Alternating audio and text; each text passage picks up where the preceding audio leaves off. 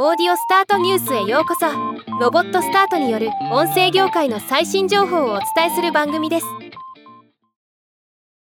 グローバルマーケティングリサーチ会社のイプソスがイタリアのポッドキャスト市場に関するレポートを公開しました。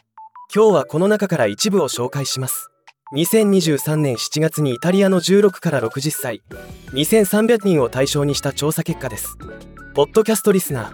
イタリアのポッドキャストリスナーは増加し続けており現在16から60歳の39%が毎月ポッドキャストを聞いています。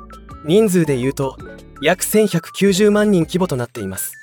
ポッドキャストの聴取場所聴取デバイス家が74%でトップ次いで車内33%徒歩21%となっています。またデバイスはスマートフォンが圧倒的で75%スマートスピーカーが13%でした。ポッドキャスト番組の選び方トピックで選ぶが57%ホストで選ぶが27%とのこと。ポッドキャストの広告早期率。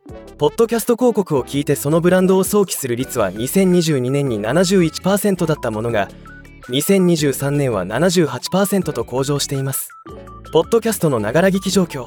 ポッドキャストのながら聞きについては2022年80%から79%に微減しリラックスしながらまたは何もしていない時に聞くが20%から21%に微増しています。イタリアのポッドキャストの普及は日本よりもはるかに進んでいることが分かりました。日本も頑張らないとですね。って毎回他の国のレポートを見るたびに思うのでした。ではまた。